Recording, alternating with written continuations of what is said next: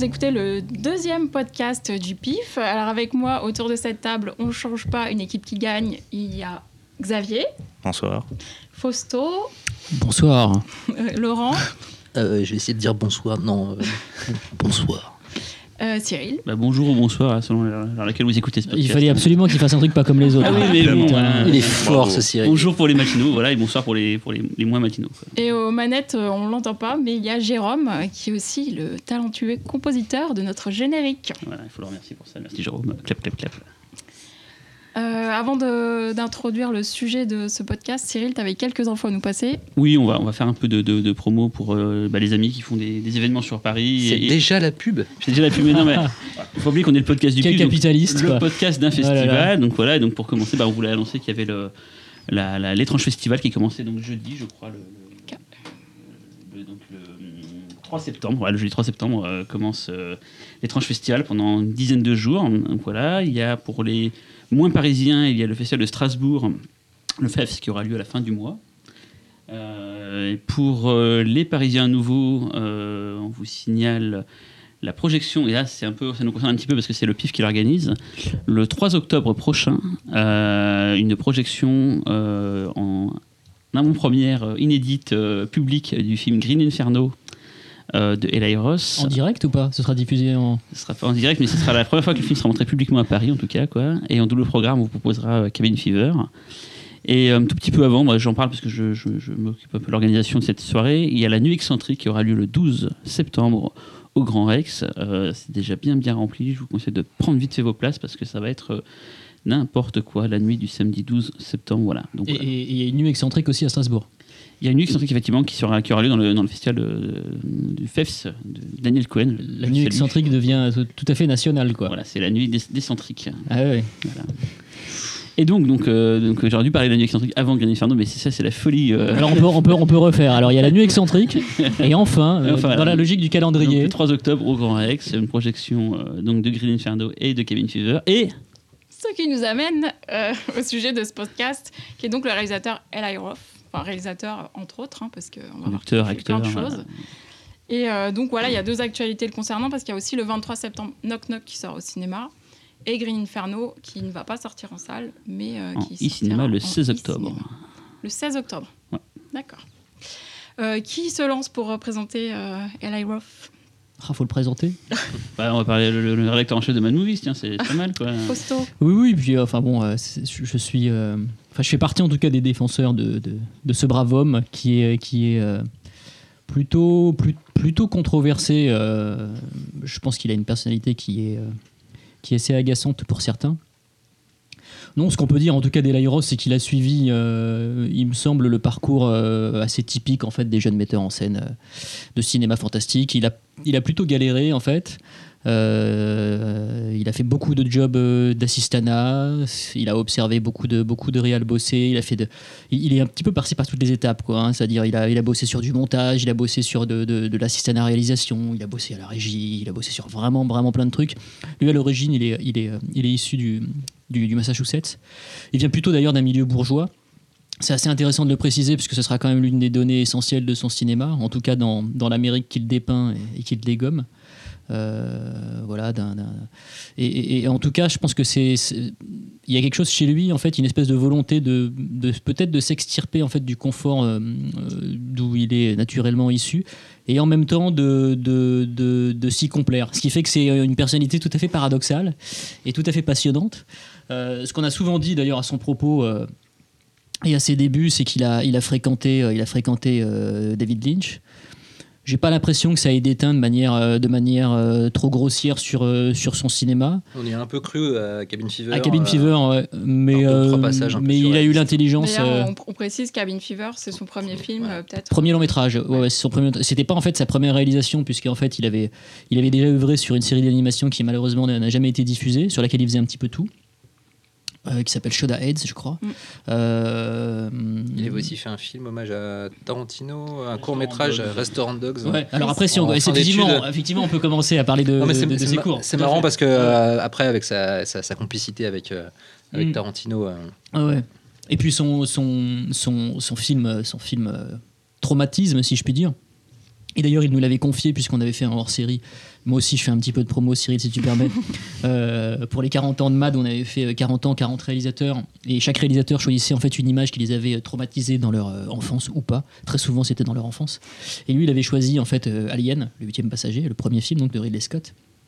Et c'est vraiment apparemment le film déclencheur de, de- de son envie de cinéma, de réalisation et de, et de conteur d'histoire. Donc, euh, et je pense euh, qu'il y a un lien finalement entre la façon dont est amenée la tension dans Alien et la façon dont, euh, dont Eli Ross euh, l'emploie dans ses films. Toute proportion gardée par rapport au chef parce de qu'il a Ridley fait Scott. aucun film qui, qui ressemble de près Absolument ou de pas. loin Il a- C'est vrai, Alien. il a- c'est vrai qu'il- mais je trouve Si, que c'est- Kevin Fever, il y a le côté. La, la- Mais- la bête- oui, mais c'est pas de la SF. C'est ce qui est mais- intéressant. Après, je vais pas monopoliser la parole trop longtemps, mais ce qui est intéressant avec Ross, c'est qu'effectivement, Juste rapidement, les, ces films, parce qu'on là on parle et peut-être que les gens n'ont pas une Ouais. vision totale de sa film. Oui, bah, son premier film, c'est Cabin Fever, euh, comme tu l'as dit. Euh, ensuite, il l'a enchaîné avec euh, le premier Hostel, qui. Cabin Fever avait bien fonctionné, mais c'est vraiment Hostel qui l'a propulsé sur le devant de la scène internationale. Ensuite, euh, Hostel 2 euh, en 2007, et puis euh, jusqu'à aujourd'hui, quasiment rien, si ce n'est The Green Inferno et ensuite Knock Knock. Voilà, mais pourtant, il a eu d'autres Voilà, activités euh, euh, d'acteurs, de producteurs. Réalisateur télé aussi. Voilà, de réalisateur télé. Mais le seul truc que je voulais dire par rapport aux influences, c'est que quand bien même c'est un réalisateur fanboy et qui est tout à fait, euh, comment dirais-je, euh, complétiste, euh, fétichiste, comme peut l'être Quentin Tarantino, c'est quelqu'un qui, je trouve, gère très très bien en fait ses influences dans son cinéma et ne fait pas un bête copier-coller. quoi. C'est-à-dire que c'est un fanboy, certes, mais il fait pas du cinéma de fanboy. Voilà, maintenant vous pouvez prendre la parole. Moi, je, je m'en vais. Cyril, t'es d'accord avec ça? Putain, il s'en va, ça y est. Ce qu'on s'était dit un petit peu avant de préparer le podcast, c'est qu'on n'est pas tous euh, défenseurs de, de. Je crois qu'aucun de nous déteste fondamentalement l'Aéros. Enfin, enfin ça t'arrive autour de la table, mais on n'est pas tous à adouber totalement son cinéma. Moi, exemple, ce qui m'avait beaucoup énervé à l'époque de, de Cabin Fever, c'était son côté justement euh, David Lynch présente. Surtout qu'après, on avait découvert qu'apparemment David Lynch avait juste vaguement dit Ok, si tu veux, tu peux mettre mon nom pour t'aider à trouver des financeurs, mais pas même pas mon nom au début du film. Quoi. Et apparemment, ça a été un peu cette façon un petit peu margoulin pour essayer de, de se faire attirer l'attention sur Mais lui. c'est- Voilà. Pareil avec Badalamenti qui apparemment faisait quelques petits, euh, quelques petits scories dessus et en fait euh, c'était C'est vraiment devenu pas euh, musique de quoi. Badalamenti, voilà quoi. Et il a fait pareil pour Tarantino. Alors, Tarantino, par contre, était vraiment à adouber euh, Hostel, mais y a ce petit côté, bon, je me sers des, des copains pour, euh, pour arriver. C'est- Bon, pour, pour Tarantino, ok, ça c'était, euh, il n'y avait pas d'entourloupe et tout, mais pour, pour Lynch, je me souviens à l'époque, ça avait été un peu. Après, est-ce que ça enlève les qualités du film euh, Je trouvais pas le film non plus génial, donc, mais, mais, mais bon. euh, Elle va mourir de t'as rien compris. voilà. Voilà, c'était la fin de ce podcast. Je sais pas, Xavier, par exemple, toi, ou. Euh, moi je suis un peu comme toi, mais en même temps c'est c'est aussi un truc que j'aime bien, c'est justement son côté margoulin.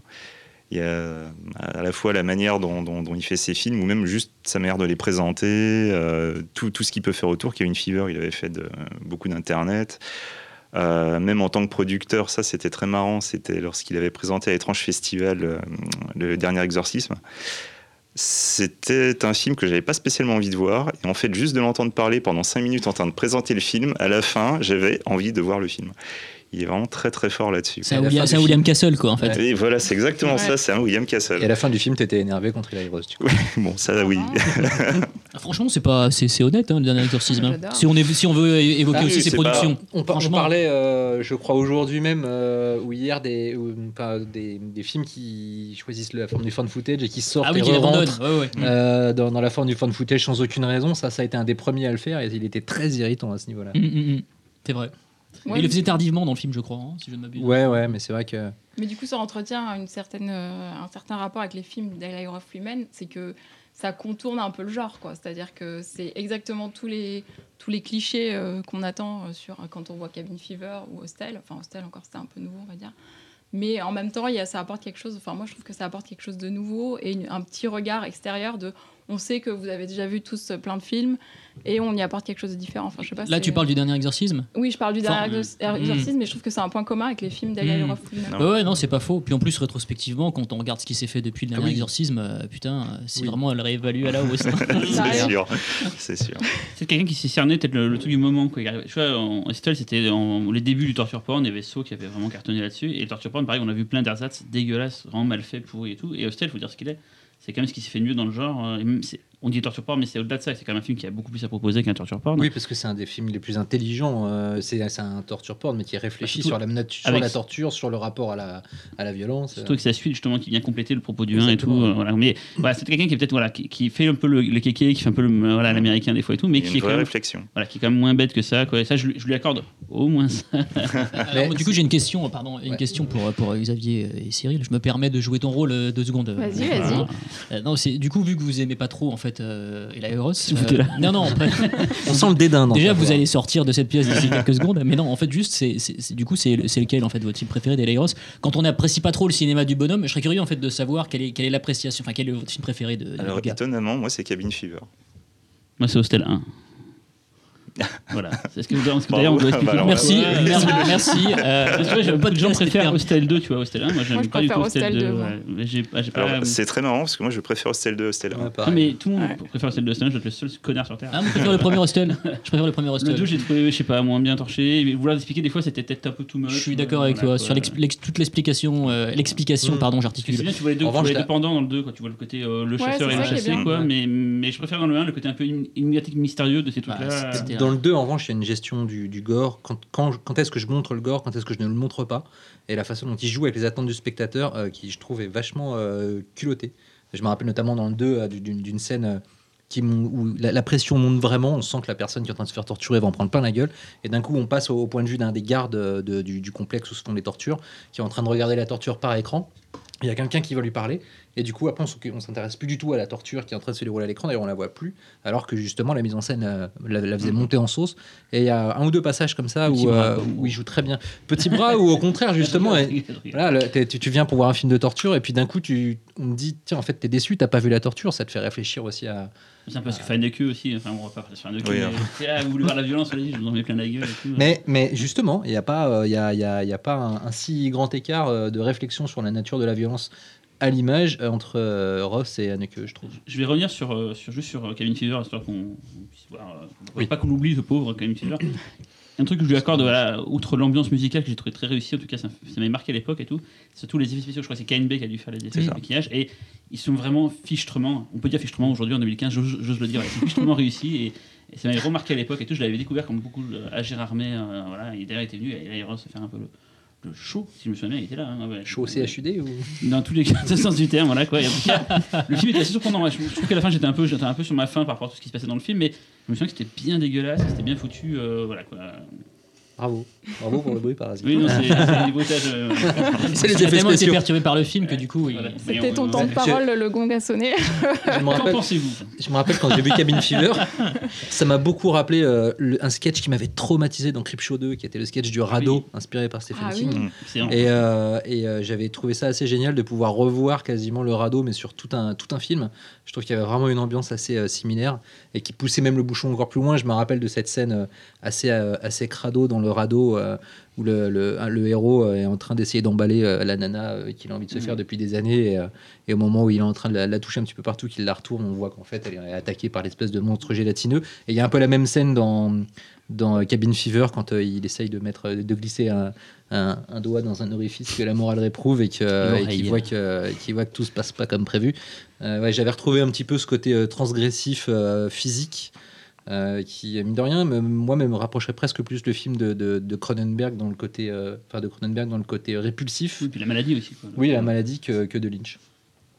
Et du coup, euh, par Comment rapport, parce que ça, c'est vraiment le, enfin, Cabin Fever. à la- Enfin, quand ça commence, on se dit tiens, un énième film avec euh, des ados qui Mm. vont dans une cabane, machin, enfin, genre à la Evil Dead et compagnie. Euh, et du coup, est-ce qu'il n'y a pas justement un point commun entre ces films avec ces ados américains euh, Est-ce que c'est pas très américain son cinéma? Enfin, est-ce que ça parle pas vraiment beaucoup aux Américains? Bah si, c'est un cinéma qui est complètement américain, mais en même temps, c'est ce que je disais au début par rapport à ses influences. quoi. C'est-à-dire que c'est quelqu'un qui ne renie absolument pas de, de sa culture américano-américaine, qui ne renie absolument pas ses influences. La différence, en fait, c'est que bah, tout ça, il l'amène ailleurs. Et on l'a vu avec Kevin Fever, avec Hostel. euh, euh, la grande force en fait du cinéma de, de, c'est effectivement d'assumer complètement ce qu'il est, et puis c'est en même temps aussi de pratiquer ce qu'il pratique le mieux, à savoir euh, la rupture de ton. Ça, c'est vraiment euh, ce qui caractérise le mieux son cinéma. Et aussi, ce qui est intéressant, c'est que c'est quelqu'un qui n'a pas oublié que le cinéma d'horreur est un cinéma, comme disait Laurent, transgressif, avec euh, de la violence, mais aussi avec du cul. Et ça, c'est vraiment euh, aussi une donnée très importante de son cinéma et qu'il n'a jamais négligé tout au long en fait de ses films, que ce soit Cabin Fever, Hostel 1, Hostel 2, euh, Green Inferno et Knock Knock.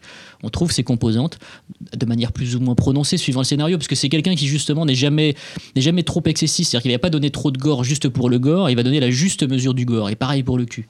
D'ailleurs, tu parlais de, sa, de, de- peut-être de l'influence de, de son parcours euh, de jeunesse sur, sur ses films, et j'ai cru voir qu'il avait été pendant une brève période de temps opérateur de téléphone rose pour le magazine Penthouse, ça. en imitant des voix féminines en fait. Ce qui, expliquerait peut-être ouais, son, son amour de, de la Son bagatelle. amour du cul.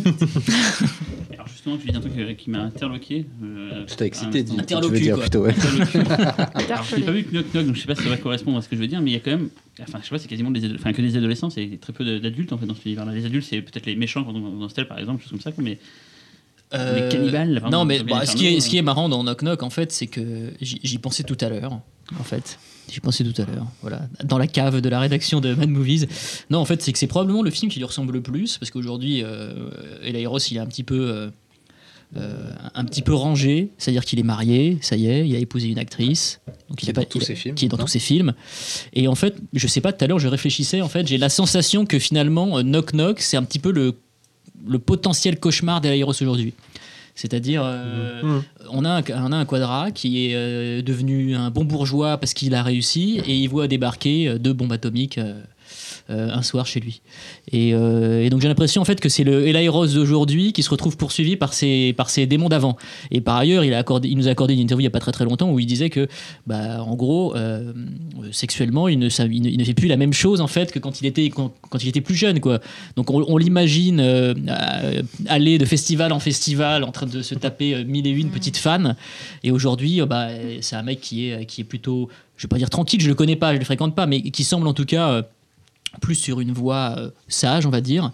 Et, en, ça, le film, est, très personnel. Et puis aussi, il y a toujours les mêmes thématiques politiques, parce que pour moi, c'est un cinéaste politique, où on, trouve ce personnage de, de, Reeves, qui est une espèce de, wasp bourgeois, euh, tranquille, architecte, euh, dans une maison qui est ni plus ni moins une espèce de forteresse dorée, et qui se voit bah, sévèrement titillé, sexuellement et physiquement, par, par deux gonzesses qui sont apparemment d'une classe sociale euh, inférieure à lui. Voilà, donc ça c'est un truc qu'on retrouve très souvent chez lui. Euh, effectivement, c'est euh, une bourgeoisie blanche qui est parfaitement sûre de sa morale et qui ne, ne- ne s'embarrasse pas d'ailleurs de la faire à tout le monde et qui se retrouve un petit peu, euh, un petit peu ébranlé dans, dans ses convictions. C'est là où tu dis qu'il est politique en fait. Ah bah oui, il est totalement politique. Enfin, euh, franchement, Hostel, Hostel, c'est ouais. tellement Mm. clair. C'est-à-dire qu'en fait, c'est même un message qui est assez assez bateau, je trouve. En fait, c'est quelque chose qui qui, qui saute au visage. C'est de de la satire, en fait. C'est-à-dire que c'est faut pas lui demander une quelconque finesse dans le trait, mais en revanche, euh, bah, quand ça dégomme, ça dégomme quoi. Et Green Inferno, par exemple, c'est exactement ça. Bah, même si c'est pas d'une finesse folle, mine de rien, assez peu de, de films d'horreur euh, actuels, euh, en tout cas qui, tapent volontairement dans le bis, se- s'embarrassent d'avoir ce genre de préoccupation aujourd'hui. Et, euh, déjà, ça fait plaisir, hein, même, si, même si ça vole pas toujours très haut. Encore que dans Green Inferno, par exemple, je trouve que le propos est vraiment, euh, vraiment intéressant. On y reviendra tout à l'heure, j'imagine. Parce que je veux juste rebondir sur, euh, sur le côté euh, les, deux adolescentes qui débarquent et, et que c'est un petit peu peut-être la, la peur d'Eli Ross qui se manifeste. On notera quand même que là où il est très intelligent, c'est qu'il s'est marié avec une des deux actrices qui joue l'adolescente. Donc il a la moitié de son âge visiblement. Voilà. mais nous ne sommes pas là pour juger. Surtout avec Cyril à cette table. Je dis, je dis qu'il est très intelligent. hein.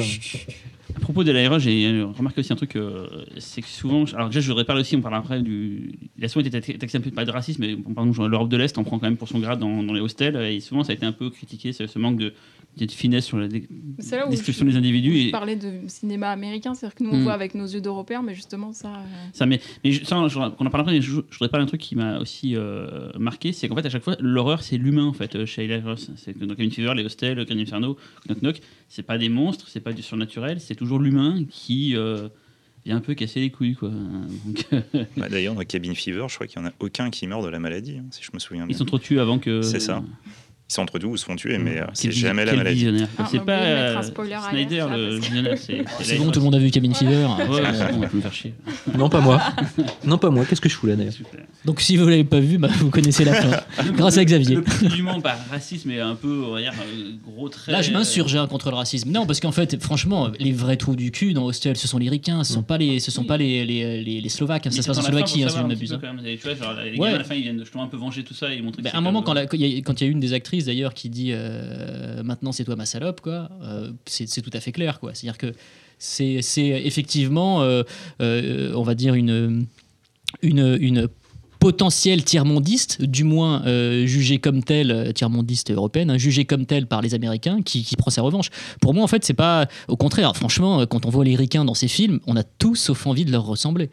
Et c'est marrant, c'est qu'Elairos, il, il ressemble un peu à ça. Donc en fait, il y a une espèce de paradoxe entre ce qu'il est, ce qu'il dégage et ce qu'il raconte. On a l'impression que même lui, il est pas en paix avec lui-même. Donc du coup, c'est non mais c'est C'est intéressant. intéressant, euh, notamment le, le rôle qu'il il joue. est fils de psy, bordel. Alors il y a vraiment un truc. hein. Je pense que ce mec, il règle des comptes. hein. Ce qui est marrant, c'est le, le rôle qu'il joue dans, dans une de ses productions, par ailleurs assez mauvaise, euh, qui s'appelle Aftershock. Euh, L'enfer euh, sur Terre, je crois, le sous-titre français. Euh, l'enfer en retour, non Un truc comme ça Je sais plus. Je sais plus. je crois que c'est l'enfer sur Terre. Bon, Bref, euh, on vérifiera. Fa- Fact-checking, s'il te plaît, Cyril. Euh, là, vous allez donc entendre un petit cliquetis, c'est le clavier de l'ordinateur de Cyril. Euh, donc, euh, et voilà, il joue euh, une espèce de pas encore quadra. Enfin, on sent le mec pas trop loin du quadra, qui euh, bien américain, et qui, euh, qui est au Chili et qui euh, et qui a- ah, T'as ah, bien joué quoi. tu me dois 10 boules. Et, euh, et qui, qui drague de la petite mignonne, euh, euh, qui, est, qui est loin d'avoir son âge, une mannequin russe d'ailleurs. Euh, donc, euh, en effet, quand, euh, quand tu lui dis que certains de, de ces personnages finalement lui ressemblent peut-être, il a sauté le pas dans cette prod en, en- en incarnant carrément. Et pas que le pas parfois. D'ailleurs, dans ce film, c'est là qu'il a, enfin, c'est là qu'il a rencontré sa femme. Lorenza Iso. Il y a un truc aussi chez Eros que j'ai remarqué qu'il aime bien faire. Bon, C'est euh, c'est Ah pas, bon du- c'est pas du ouais. Bien. C'est pas du spoil, mais il aime bien nous rendre sympathique quelqu'un.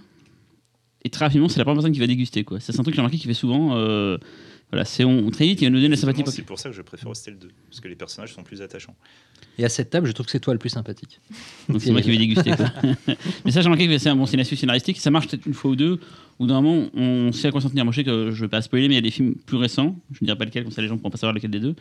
Euh, où je me suis dit, bon, bah, c'est clair, c'est lui qui va y passer en premier et ça va pas louper. Quoi. Donc euh, voilà. Mais est-ce que c'est.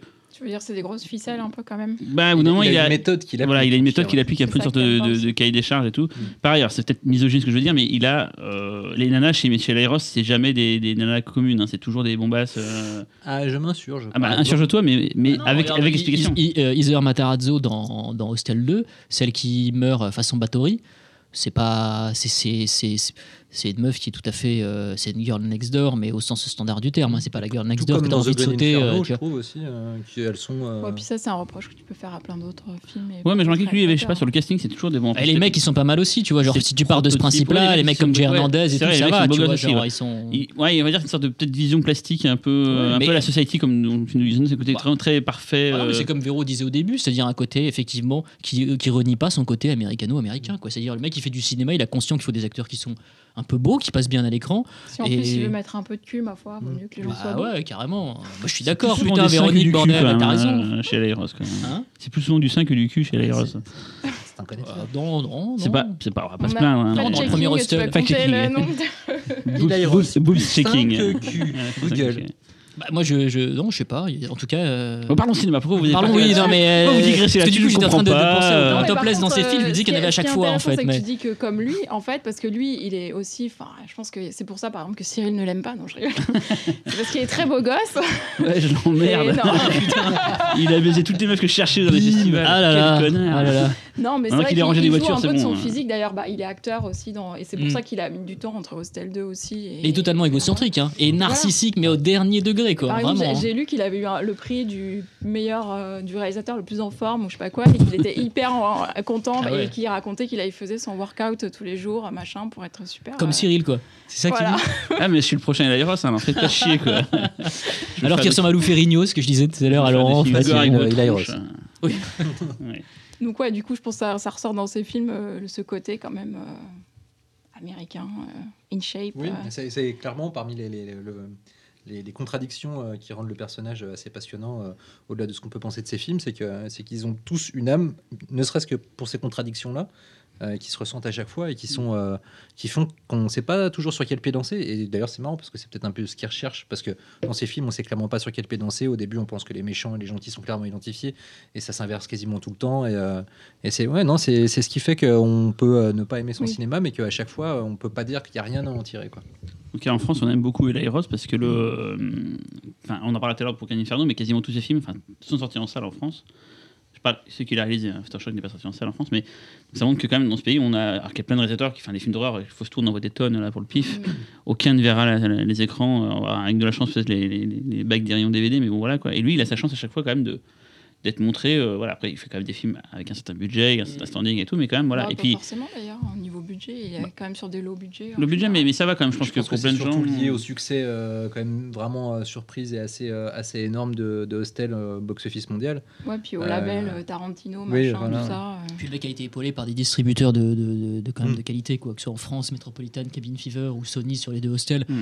Le mec il a toujours été accompagné quand même par des grosses machines, euh, ce qui fait que ces films ont pu être, euh, ont pu être vus. Quoi. Et là, il, a, il récupère quand même Kenny Reeves pour, euh, pour son dernier Du film. coup, on parle un rien. peu de Knock Knock, qui l'a vu. Avec que Fausto. Ouais, ouais. je Ouais, je nous, vais on a tous saouler tout le monde, euh, pauvre Xavier, à côté de moi. Là, tu, tu, tu veux, tu veux Et moi, parler de j'ai vu l'original par contre. Ah, ça- alors ça c'est Ah très oui. intéressant. Il faut raconter que c'est un Alors ça c'est très, intér- très intéressant parce que euh, moi j'ai absolument pas vu le, le film original. Il faut vous J'ose- par contre, le dire. j'avoue, je- je- j'en ai très peu de souvenirs. Je me souviens que c'était avec Sandra Locke. Je veux dire absolument qu'on retrouve du coup au Pas générique, Bullock, hein. euh, au générique de, de Knock Knock en tant que productrice exécutive. Je pense que c'est juste un titre Sandra honorifique. Bullock hein. Et Sandra Locke dans le même film. Elle avait parlé en même temps, c'est très bien, c'est très bien. Tout ça pour dire des conneries comme ça, quoi.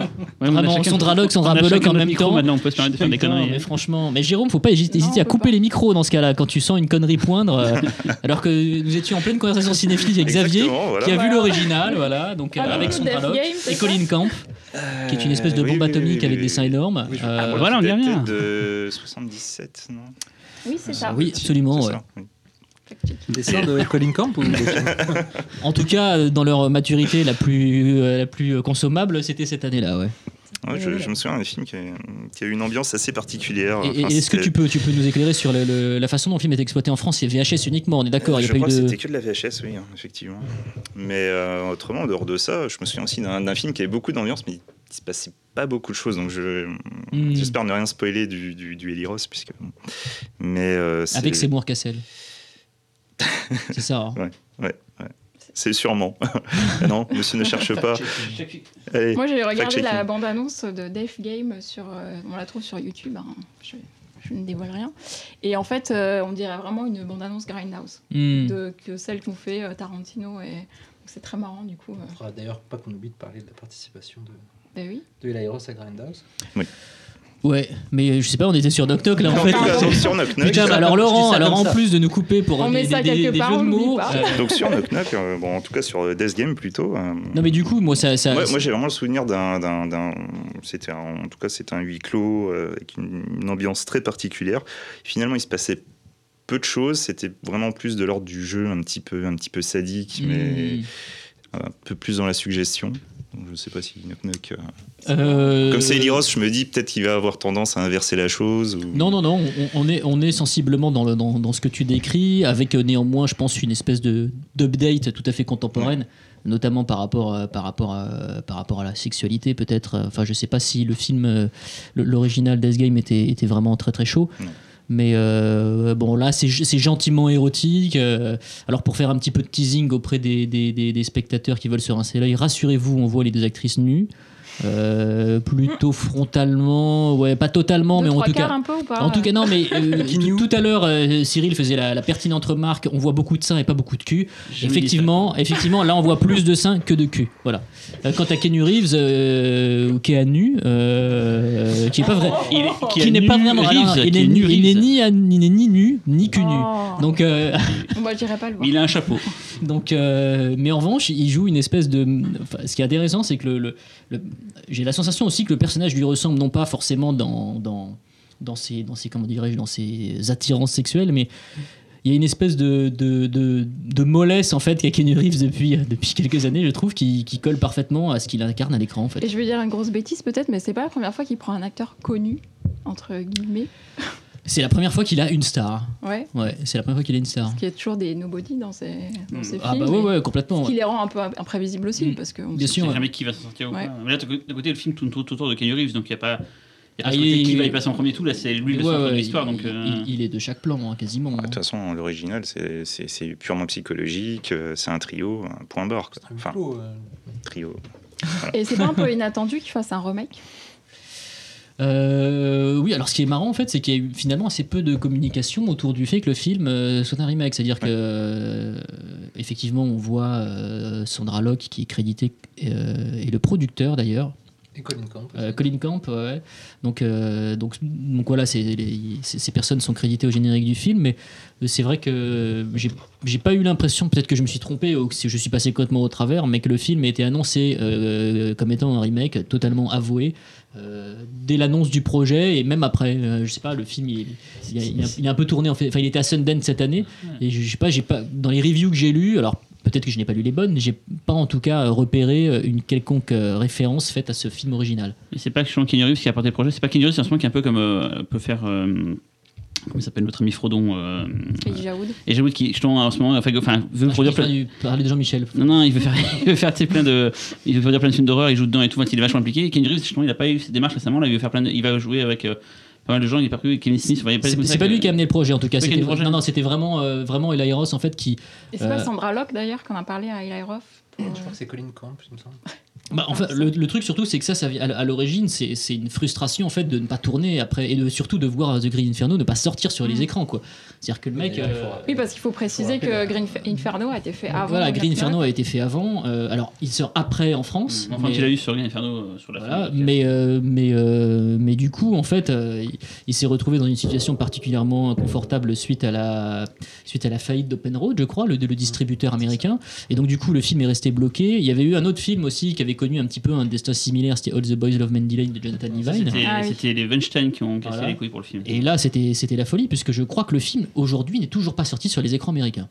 Euh, Je- Euh, Lane, Ouais. c'est sorti, mais genre en mode limité, aucune presse. Mais il y a pas très voir longtemps. Ouais, la presse n'a pas pu voir le film. ah et ouais, tout, donc euh, c'était c'est- voilà, En gros, même- ils ont pas pu avoir le final cut. Jonathan Levy n'a pas laissé le final cut. Et en gros, ils ont fait OK, bah, tu prends comme ça, on va massacrer ton film. Ils ont fait récemment pareil avec euh, Jeunet sur euh, P.S. Stewart. Mhm. Ils ont sorti le film sur. euh, Oui, sauf, petit- sauf que pour Jonathan Levine, enfin, euh, All the Boys of Lane, du coup, il est resté quoi À peu près 3 ans gelé aux États-Unis, quoi. Ouais, ouais, Sans sortir en voilà. salle. Et après, il est sorti en mode euh, personne n'était au courant, personne l'a vu, et vraiment un massacre. Alors que ouais, nous en France, on l'a vu bien avant et tout. Et là, Green Inferno a une chance, c'est que, c'est que ce, ce, ce, ce margoulin, pour utiliser une expression Oui. que Cyril aime bien, de, de Jason Blum est venu, est venu se, se greffer au truc. Euh, pour justement aider à la distribution du film avec Universal, Enfin, parce qu'il est en parce que deal avec a un deal Universal. avec Universal, et Voilà. du coup, il profite de ce deal pour mettre le film Exactement. dedans. et- Donc du coup, le film euh, bah, va bénéficier des faveurs de la salle aux États-Unis, mais pour rebondir, euh, effectivement, euh, Eli Ross avait envie de tourner et surtout de voir un de ses films sortir en salle. Et surtout que je pense que quand il a tourné en fait euh, Knock Knock, il savait toujours pas. il ouais. savait toujours pas en fait si Green Inferno allait sortir un jour ou l'autre. Donc Keanu Reeves, c'était peut-être aussi un pass pour être sûr de pouvoir sortir en salle euh, aussi. Euh, ouais, probablement. Et puis, euh, et puis cela dit, en plus, euh, bah, toi qui as vu l'original, euh, Xavier, c'est quand même un, un- un rôle qui est euh, stimulant pour un acteur. quoi. Ah oui, oui, oui, tout à fait. Ah, mais alors tu rigoles, je ne parle pas que d'un point de Non, vue pas- euh, érotique euh, ou pornographique. Ironique. Ce qui est intéressant d'ailleurs, c'est que Keanu Reeves euh, fait plusieurs films d'horreur d'affilée, puisqu'il vient de finir le tournage euh, il y a quelques temps maintenant du prochain euh, Nicolas Winding Refn, euh, The Neon Demon, qui est aussi un film d'horreur. Ah, Bon. tu as l'air bien informé, Laurent. Tu connais Nicolas Winding Refn, Laurent Duroche Ne serait-ce pas toi le réalisateur du que- documentaire N- NWR Est-ce que son film sur le tai chi est dans cette catégorie ou quelqu'un Bah, son, son, son Ah. premier film, du coup, euh, Oui. c'est un peu à part. Voilà, on va pas faire un sur, Keanu En tant que réalisateur, c'est dit, il est passionnant, Keanu Reeves aussi. Quoi. Ah oui, non, mais carrément. son podcast, un podcast sur Keanu Reeves. Et justement, alors, Green Inferno, euh, donc on n'est que trois à l'avoir vu ici, je crois que Xavier et Véronique ne l'ont pas vu. Non. Voilà. Vous sortez. Euh, avec Costo, on a eu la chance de le voir il y a plus de deux ans, euh, au festival de Sitges. On a même bataillé comme des fous pour vous donner le, le verre du décor. On a bataillé comme des fous pour l'avoir pour le piste. Ça a failli se faire à plusieurs reprises, même jusqu'au dernier moment où on y a cru et tout. Et puis finalement, euh, ça n'a pas été possible. Et on a été rassurés parce que ça n'a pas été possible pour personne quasiment sur Terre. Donc au moins, on était. euh, pas- on s'est pas senti comme des pestiférés, quoi. Voilà. Et euh, effectivement, le film, euh, alors, on- quand on l'a découvert. Euh, c'était, euh, c'était très particulier parce que la salle était en, en ébullition, c'était quelque chose d'assez assez impressionnant. Tout le monde attendait ce film-là, sauf qu'il y avait une aura euh, dingue suite à la projection à Toronto. Et puis il a fait, je te coupe, et c'est Oui. pour rebondir sur ce que tu disais Xavier, c'est qu'il a fait exactement ce qu'il a fait lors de la présentation du dernier exorcisme à Ah oui. Festival. C'est qu'il est Voilà, arrivé ouais. dans la salle. euh, il, a- il sait vendre le truc, effectivement. Mais oui, il est très très fort là-dessus. Le mec, effectivement, euh, bah, c'est c'est- c'est un très bon marketeur aussi, quoi. Euh, donc alors- il a emballé la salle avant même que le film commence. Mais avant même qu'il le sorte, enfin pendant le tournage et tout, il avait, enfin il y Oui. avait toute une com autour de ce film-là qui Ouais. entretenait le mystère. Bah, de toute manière, déjà, voir Eli Roth se frotter au, au- au film de cannibale. Plus euh, personne fait ça d'ailleurs. euh, tendance, Mhm. euh, tendance bistritale, euh, Mhm. connaissant ses, ses appétences pour, euh, pour, euh, le bistrital et notamment pour, euh, pour son respect pour Deodato, euh, c'est sûr que déjà, rien que ça, cette association, cette association elle donnait férocement envie. C'est déjà dans ce qu'on a fait tout à l'heure, c'est que dans Hostel 2, il y a beaucoup de caméos. Férocement envie. Férocement. Dans Hostel 2, il y a beaucoup de caméos justement euh, de, de Deodato. vieilles gloires du, Ouais. voilà, euh, Merenda, je dirais dans le Fennec. prochain Mad Movies que Deodato, euh, je trouve que son caméo est génial, mais que celui d'Edwige Fenech est très raté. Deodato, réalisateur de Cannibal Voilà, Holocaust. Ne tu as raison, Véronique, de remettre en séquence. voilà, Donc, euh, Cannibal Holocaust qui s'appelait dans le titre de travail à l'époque Green Inferno. Et donc, Ah. le titre du film d'Eli Ross est un hommage direct.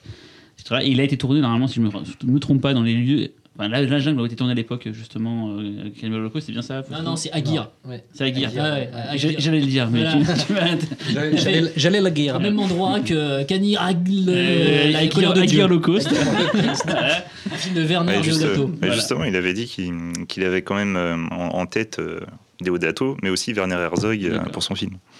Et le, juste pour l'anecdote, ça vaut ce que ça vaut. Quand j'ai vu le film, ah, donc à CJS, dans cette salle remplie de gens hyper impatients, il y avait une nana à côté de moi qui, bah, visiblement, a un petit peu mal vécu le film. C'est qu'elle a des moments, euh, des moments assez intenses. En plus, la musique est très forte dans le film et tout. Elle était en tétanie à côté de moi. Vraiment, j'avais jamais vu quelqu'un être aussi. Euh, enfin, subir, vivre le film comme ça. euh, je crois qu'elle me cliquer dans les pattes. ce Tu l'as n'a pas fait. consolé, j'espère. Elle était. J'avais pas spécialement envie de la consoler. Ça me faisait plus marrer de la voir souffrir. euh, voilà. Il a mangé en fait. Voilà. Et donc voilà, non mais je veux dire que ça, ça m'a montré que le film en tout cas avait un, un impact fort en tout cas sur le spectateur. Je sais qu'en sortant, pas mal de nos compatriotes euh, français euh, ont pas trop accroché au film. était rapatriés. Non, rappelles Fausto, en tout cas on était on n'était pas tous à avoir apprécié le film. En tout cas, tous les, les, les, les, les, les Français, parce que donc CJS est en Espagne, hein, pour les nuls en géographie, Ouais. hein, euh, euh, tous les Français qui étaient avec nous, on n'a pas cité leur nom, ils ont tous détesté. Voilà. Voilà. Et vous alors? Moi j'ai moi, j'ai trouvé le film pas mal mais sans plus. Par contre Fausto, je sais que tu as beaucoup beaucoup Ah, apprécié. mais j'ai quoi. kiffé, ouais, vraiment, j'ai vraiment beaucoup aimé le film. Dès le, dès le début d'ailleurs, en fait, enfin dès le début, euh, pas dès les premières minutes du film, hein, mais, mais j'ai pas, je me suis pas posé beaucoup de questions en fait après, après la fin du générique pour savoir si j'aimais ou pas. Quoi. J'ai été, j'ai été vraiment euh, emballé et ça va au-delà de, de, de, de, de l'admiration que j'ai pour euh, le cinéma d'Eli Ross. Quoi. C'est, enfin, je suis pas. J'étais pas, je, je n'ai pas pratiqué la politique euh, aveugle de l'auteur en me disant tiens euh, c'est un film d'Eli Ross, ça va forcément être génial. En revanche, un film d'auteur, c'est toujours plus intéressant. Enfin, un film d'un auteur est toujours plus intéressant que- que- que- qu'une- qu'un chef-d'œuvre d'un mec qui n'a absolument aucune vision. Euh, je sais pas ce que ça veut dire. En fait, ça veut absolument rien dire ce que j'ai dit. Donc, oubliez ça. On va, on va rembobiner, Jérôme. Mais, euh, mais non, non, je trouve que c'est un film qui est, qui est super, quoi. Qui en plus fonctionne à, à plein de, à plein de, de niveaux de lecture différents. Euh, qui a ce côté politique euh, que j'affectionne tout particulièrement et qui est très très brutal et très virulent dans le film. Et, euh, et en plus, je trouve que euh, là, on l'a attaqué sur, euh, sur sa frilosité dans le gore. En tout cas, c'était ce que disaient nos, Ah ouais, nos, pourtant, compagnons de route. c'est bourrin. Alors que, très sincèrement, c'est vraiment du gore latex old school. Ah ouais, Euh, peu de CGI, c'est. Je pense que ça a plutôt plus attrait à la construction euh, inhérente au, au cinéma de Ross, c'est-à-dire euh, cette, euh, cette lente euh, première moitié qui, qui s'intéresse au personnage et, euh, et finalement quand le gore survient, il reste, il reste pas tant de temps que ça pour faire un étalage de tripaille super régulier, etc. c'est sûr que c'est pas pas 1h40 non, de voilà. gore non stop. C'est pas- Cannibal Et en même Ferox, quoi. temps, c'est pas c'est bon, après Cannibal Ferox, ça commence tout doucement en plus. hein. Oui, c'est vrai. Parce qu'il y a un côté Mais polar. par contre, après, ça début. s'arrête plus du tout. Enfin, parce que dans, dans Green Inferno, bon, pour pas spoiler, il y a quand même une scène méga gore. Après, c'est du gore plus Mm, un, un ouais. petit peu moins, un petit peu moins, on va dire, euh, rentre dedans et plus sporadique et plus peut-être du suspense ou, ou de la satire. Mais, euh, mais c'est vrai que le film n'est pas si gore que ça dans, dans la quantité de gore qu'il donne.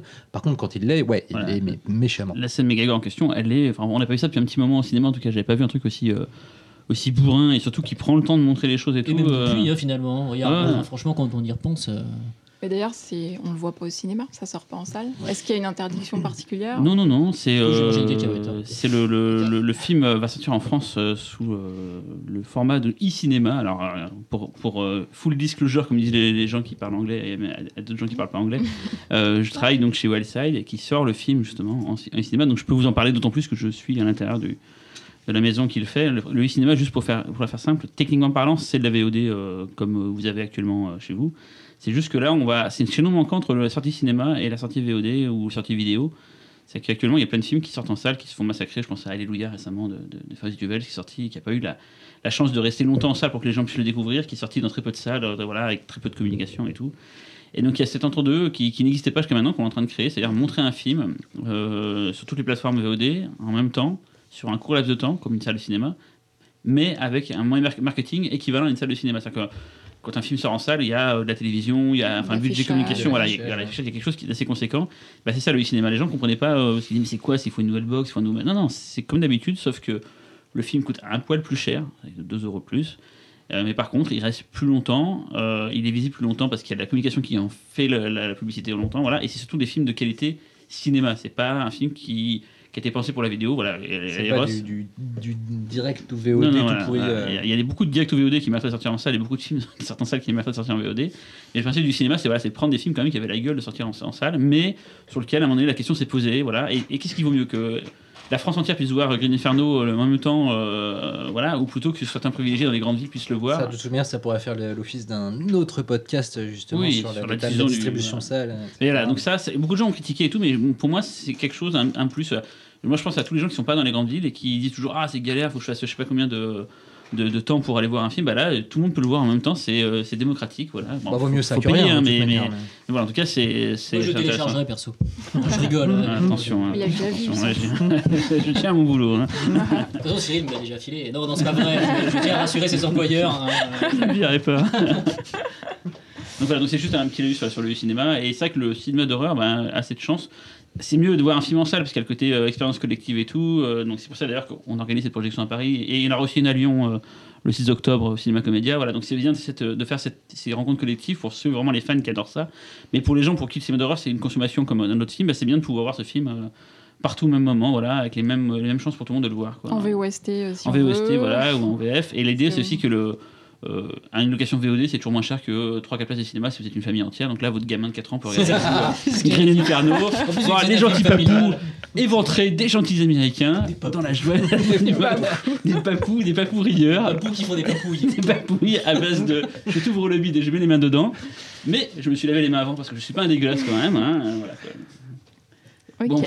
Bon, bah ça, c'est le... Ah c'est tout, euh, c'est tout pour Green Inferno. Vous aviez rien d'autre à ajouter sur ce film euh, Euh, Bah, ouais. En fait, le truc, c'est qu'on n'a même pas parlé. de- Ça, ça raconte quoi? À part, à part des papous qui font des Alors, c'est gore. Euh, Les cannibales, alors j'ai un truc tout con, c'est qu'il y a très peu de films de cannibales. Passé la, la grande période de 70s, 80 chez les, chez les Italiens et tout, il y a très peu eu de, de Bah, films de cannibales. Déjà, même en fait, c'est un genre, euh, c'est un genre. Et puis, euh, enfin, Xavier, toi qui a, toi qui, toi qui cannibale. connais bien, toi qui Oui. connais bien et qui surtout, a- t'as pas mal bossé sur ces titres-là. Ah quand bah oui, à Neo euh, Publishing. oui. Voilà, édité euh, en, en DVD chez Neo Publishing, qui était un, un éditeur grand pourvoyeur de bis euh, lors des, des- des belles années DVD, années passées maintenant. hein, Nous et- une belle collection voilà. cannibale. Exactement. Bonjour à l'US Camp. hein. Non mais c'est vrai que c'est un- un- euh, déjà parler de genre, c'est peut-être euh, c'est peut-être un grand mot, c'est quasiment c'est plus un sous-genre Ah qu'un oui, genre. Je un parle pas de, manière qualitative, Non, non, non, attention. non, mais C'est un genre effectivement un uniquement euh, oui. italien presque. Oui, oui, tout à fait. Et, Et, euh, il y a- on décompte combien de titres euh, pour le, le film de Cannibal? Une petite dizaine? Oui, à tout casser, hein, à tout casser. Je compte pas les derniers avatars mathéiesques. Oui, oui, non, euh, voilà. ah, Ah, si, c'est bon. Vidéo.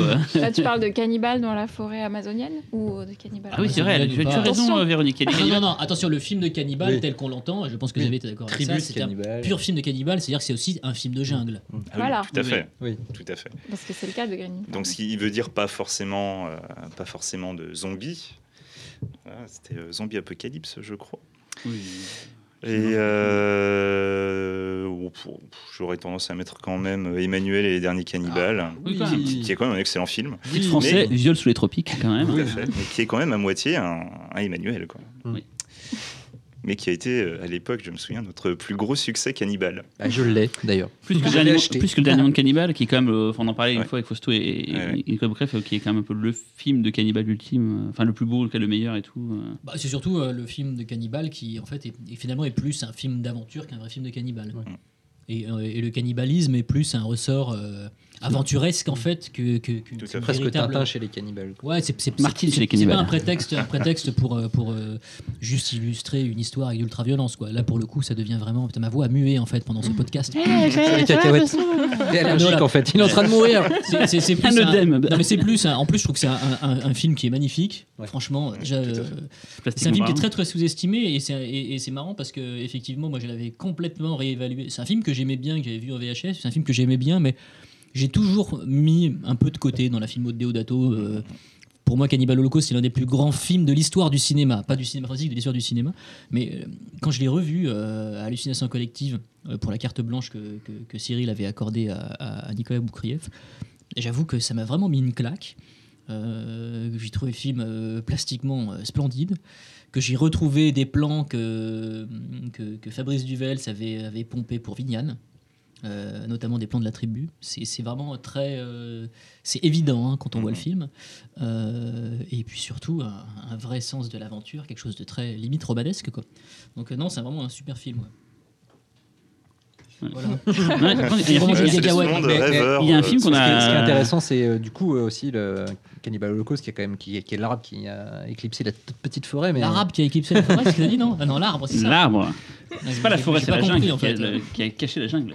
Oui, voilà, mais la toute petite jungle, parce que comme on disait, il y a assez peu de films de cannibales, mais, euh, mais euh, c'est vrai que Cannibal Holocaust, c'est un peu le, le- la la Rolls-Royce euh, du, du, du film de cannibale. Et, euh, C'est le film matriciel. Voilà. Je sais pas que- pourquoi je prends cet accent-là. Je, Et qui est au- je- j'imite l'accent du Sud. et qui est aussi un des tout premiers fan Oh footage. euh, l'un des tout premiers fan footage, comme le, le clame Roger Deodato euh, à chaque apparition où il dit que euh, tout le monde lui a tout volé. Voilà, euh, Notamment Blair Witch et qui dit va fanculo à tous ceux qui passent, mais, euh, mais c'est vrai qu'il a pas tort. hein. Il adore Blair Witch, hein, Deodato. Mais Oui. d'ailleurs, euh, ce qui est aussi très intéressant sur euh, justement sur Monde de Cannibal, Monde de Cannibal, Cannibal Holocaust. tu vois, je suis en mode Mondo. Mais c'est qu'en fait, lorsqu'il a été chercher sa, sa tribu pour Green Inferno, c'est en fait le film qu'il leur a montré pour leur faire découvrir le cinéma. Tenez, comment Il vous, ne comment vous pas ce connaissez, vous qu'était les un sauvages film. Regardez comment vous ressemblez. Il ne savait pas ce qu'était un film, il ne savait pas ce qu'était le cinéma. Il s'est pointé avec un générateur, il leur a montré Cannibal Holocaust. Mais ils ont Et- cru que c'était un et Bad documentaire. Boys 2 du coup. aussi, Et en fait, apparemment, ça les a fait mourir de rire. Ah. Et c'est grâce à ça qu'en fait, il a réussi à avoir une, une authentique tribu euh, pour Green Inferno.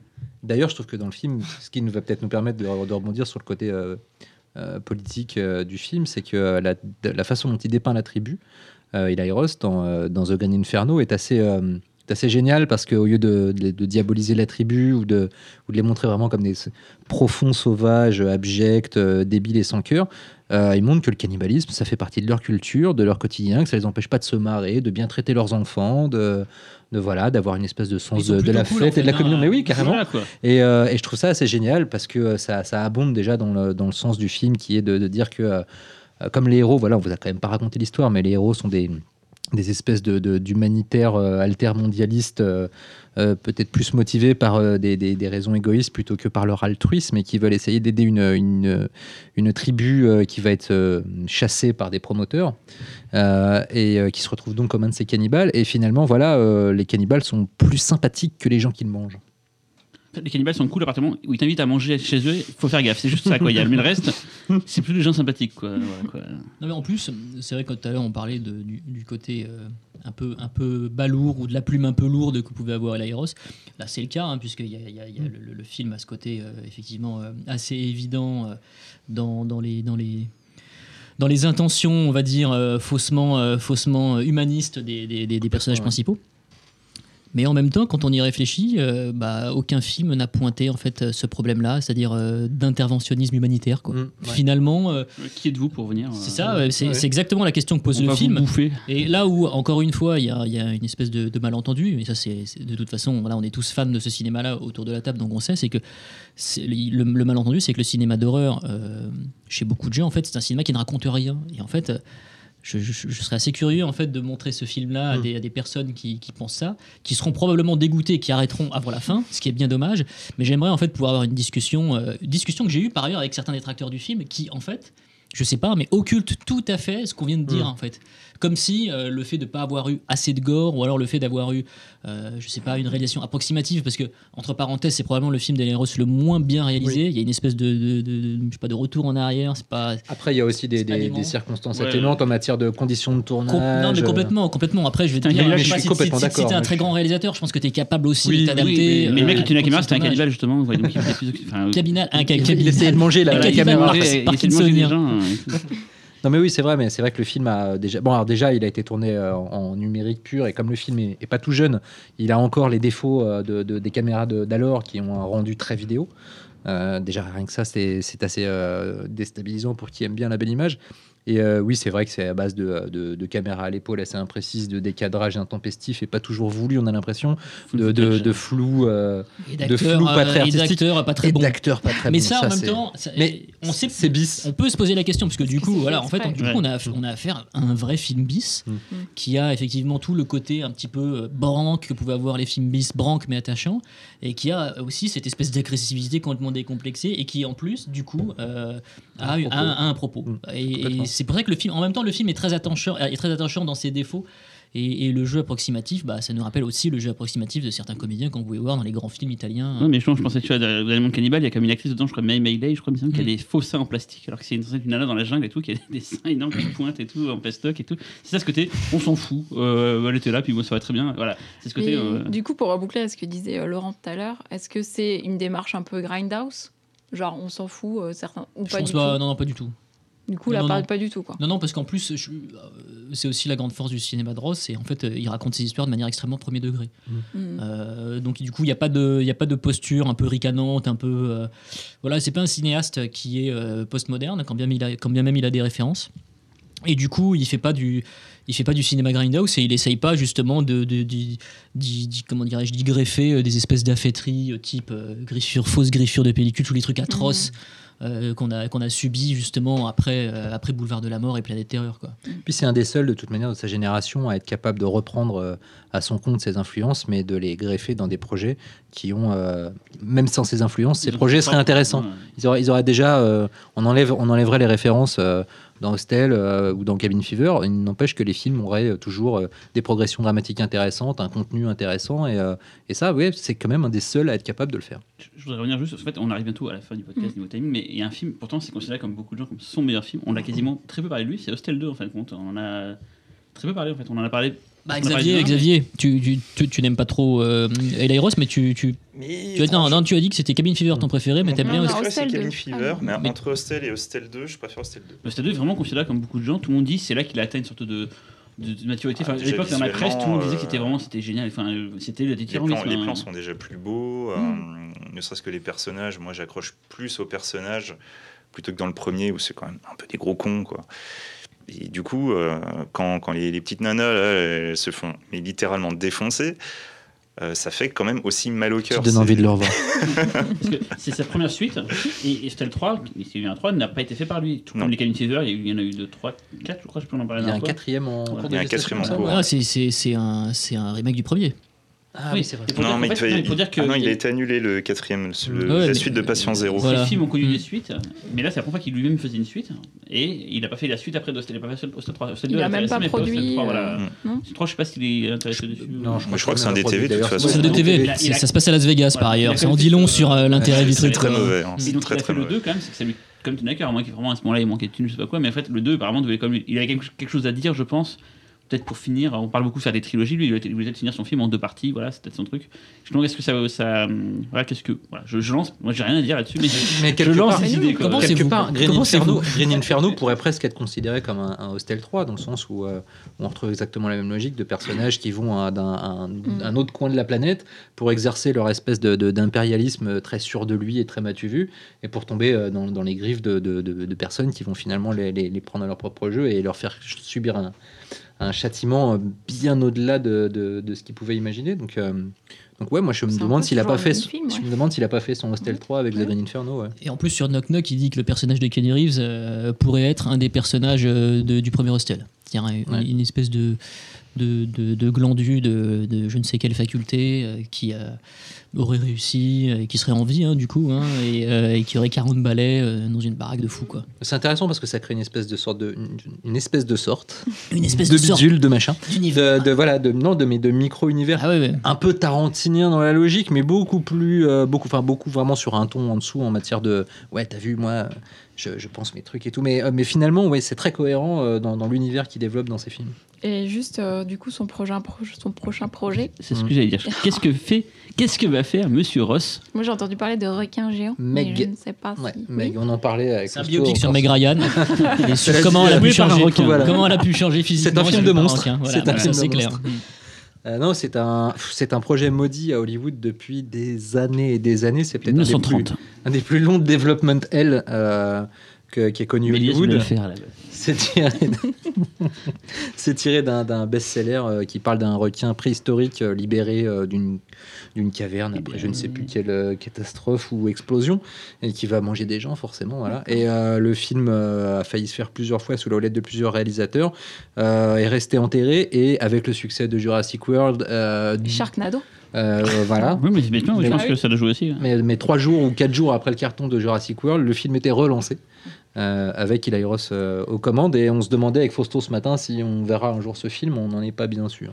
On vit pas ensemble hein, pour info. hein. mais juste. Non, mais on est en période de bouclage, donc en bouclage on est beaucoup On plus proche que d'habitude. euh, Ce serait son j'étais premier dans film la salle de fantastique, du coup, alors. Moi voilà, j'étais dans la douche et, euh, et Fausto se rasait. Oui, faut, faut faire, c'est fantastique, quoi. Mais ce serait pour un film de monstre, enfin fantastique. Mm. Qui s'écarterait un petit peu de ce qu'on dit tout à l'heure, où l'ennemi c'est l'humain. Et ça Mais quand plus- même que. Enfin, moi, je suis curieuse de savoir ce qu'il pourrait faire de ça.